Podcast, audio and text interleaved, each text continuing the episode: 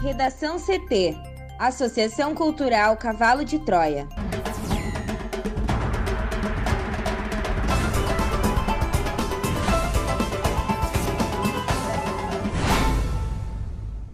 Olá, eu sou Amanda Hammermiller. E eu sou Thaís Uchoa. Este é o Redação CT, da Associação Cultural Cavalo de Troia. Hoje é segunda-feira, dia 31 de janeiro de 2022. Sobe para 21 o número de mortos por causa das chuvas em São Paulo. Receita paga restituição do imposto de renda a 240.744 contribuintes nesta segunda. Micro e pequenas empresas têm até hoje para aderirem ao Simples Nacional.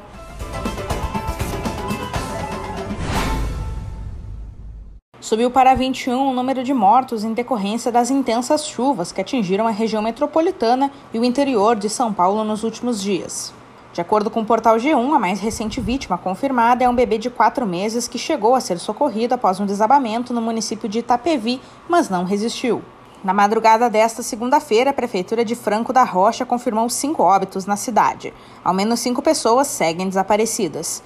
Diversos outros municípios paulistas registraram transbordamento de rios, alagamentos, deslizamentos e interdições de rodovias, ruas e avenidas, após chuvas intensas atingirem a região. Cerca de 660 famílias estão desabrigadas ou desalojadas, segundo o governo estadual. Em Várzea Paulista, no interior do estado, cinco pessoas de uma mesma família morreram após a casa onde moravam ter sido atingida por um desmoronamento. As vítimas são o pai e a mãe, um bebê de um ano e duas crianças de 10 e 12 anos. Em Budas Artes, na região metropolitana, três pessoas também de uma mesma família morreram após uma casa ser atingida por um deslizamento de terra na madrugada de domingo. As vítimas são a mãe e os dois filhos, uma menina de 4 anos e um jovem de 21 anos. Já em Francisco Morato, quatro pessoas morreram, três crianças e um adolescente. O governador de São Paulo, João Dória, sobrevoou a região atingida no fim de semana. Em coletiva de imprensa, ele anunciou a liberação de 15 milhões de reais para 10 cidades. De acordo com o governo, os repasses poderão ser utilizados para reparar problemas urbanos crônicos dos municípios que causam transtornos como pontos de alagamento e deslizamentos de terra.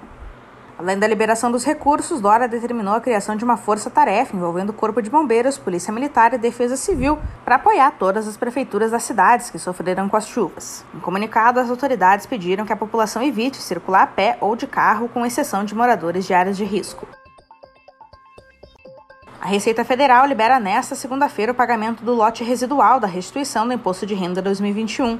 O valor será depositado na conta indicada na declaração de 240.744 contribuintes. O lote, que contempla também restituições residuais de exercícios anteriores, é de 281,9 milhões de reais. Para saber se a restituição está disponível, o contribuinte deve acessar a página da Receita na internet, selecionar o menu Imposto de Renda e em seguida consultar a restituição.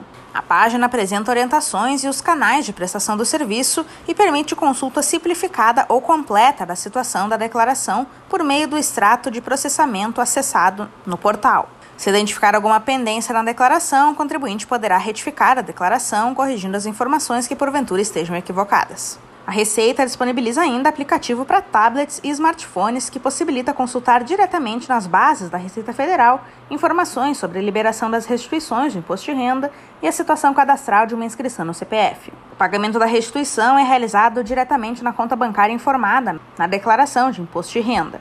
Se por algum motivo o crédito não for realizado, os valores ficarão disponíveis para resgate por até um ano no Banco do Brasil. As microempresas e empresas de pequeno porte já em atividade têm até esta segunda-feira para optar pelo regime tributário do Simples Nacional. Caso a solicitação seja aceita, valerá a partir de 1 de janeiro deste ano, de forma retroativa. Quem perder o prazo só poderá aderir ao Simples Nacional em janeiro de 2023. Já para empresas em início de atividade, o prazo para solicitação é de 30 dias do último deferimento de inscrição seja municipal ou estadual, desde que não tenha se passado 60 dias da data de abertura do CNPJ. Quando aprovada a opção, passa a valer a partir da data de abertura do CNPJ. A data para empresas regularizarem dívidas foi prorrogado para 31 de março. Segundo o Comitê Gestor do Simples Nacional, a prorrogação é uma medida que visa propiciar aos contribuintes do regime o fôlego necessário para que se reestruturem regularizem suas pendências e retomem o desenvolvimento econômico afetado devido à pandemia de Covid-19. Para aderir ao sistema, a empresa precisa ter a inscrição no CNPJ e, quando necessário, a inscrição estadual, exigida para empresas com atividades sujeitas ao ICMS. Para conferir como aderir, basta acessar o portal do Simples Nacional. A verificação é feita pela Receita Federal, estados e municípios em conjunto. Portanto, a empresa não pode possuir pendências cadastrais ou fiscais nem débitos. Quem tiver o pedido negado pode fazer uma contestação, que deve ser protocolada diretamente na administração tributária, Receita Federal, Estado, Distrito Federal ou município que pontuou as irregularidades. A microempresa ou empresa de pequeno porte já optante pelo Simples Nacional não precisa fazer nova opção.